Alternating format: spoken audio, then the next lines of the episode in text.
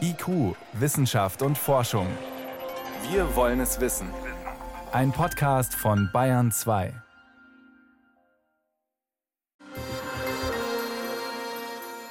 Es ist nur eine Frage der Zeit, bis Menschen sich hier in Deutschland mit dem West-Nil-Virus anstecken. Das haben Virologen vergangenes Jahr gesagt, als dieser Erreger zum ersten Mal in Tieren nachgewiesen wurde. Seitdem sind vier Menschen am West-Nil-Fieber erkrankt, die sich tatsächlich in Deutschland infiziert haben.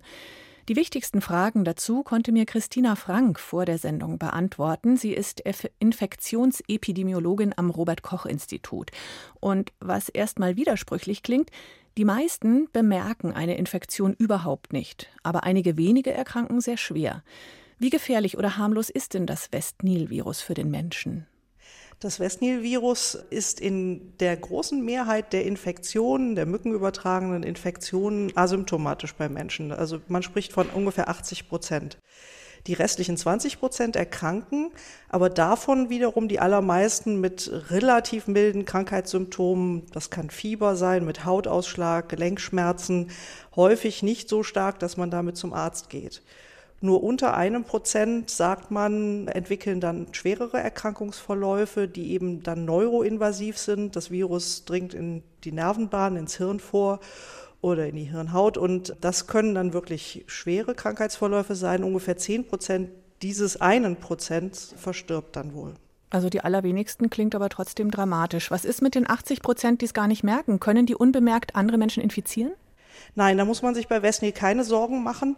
Menschen mit Westnil-Virus sind nicht infektiös für andere Menschen oder sogar für Mücken, sondern die Übertragung muss eigentlich immer von einem Vogel ausgehen. Also eine Mücke infiziert sich an einem Vogel. Das ist der Hauptwirt ähm, sozusagen? Genau. Und dann kann diese Mücke, wenn sie dann einen Menschen oder ein Pferd sticht, eben auch die infizieren. Aber das geht dann nicht weiter, die Infektion. Die Mücke selbst ist ja kein Exot. Das ist eine ganz normale Mücke, wie es sie schon lange in Mitteleuropa gibt. Wie kommt es, dass die jetzt plötzlich diesen Erreger drin hat? Genau, die Mücken gab es hier schon immer. Das ist die gemeine Stechmücke, die es in weiten Teilen von Deutschland immer schon gegeben hat. Neu ist eben das Virus und diese Mücke kann das Virus übertragen. Es gibt noch ein paar andere Mücken, die das können, aber das ist eigentlich nicht relevant, weil diese gemeine Stechmücke so weit verbreitet ist. Was weiß man darüber, woher dieses Virus kommt? Wieso konnte sich das bis zu uns ausbreiten? Das ist noch nicht so ganz gut verstanden.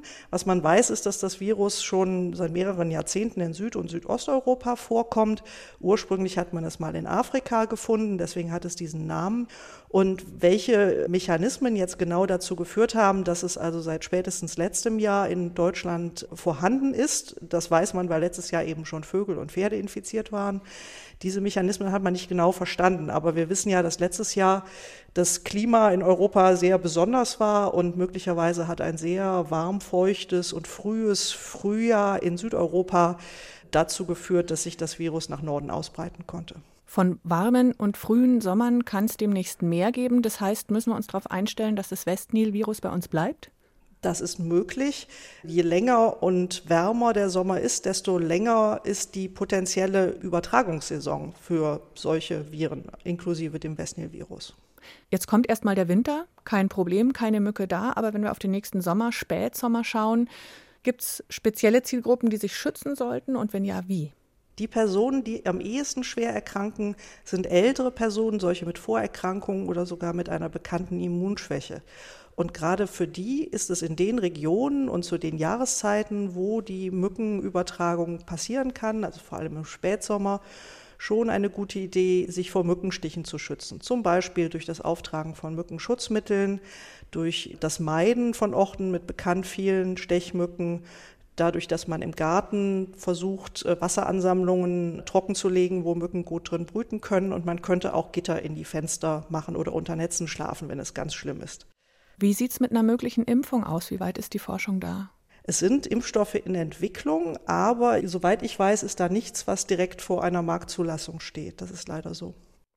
Früher waren Mücken nur lästig, mittlerweile können sie manchmal auch gefährlich werden. Das West-Nil-Fieber, eine tropische Infektionskrankheit, ist nun auch endgültig in Deutschland angekommen.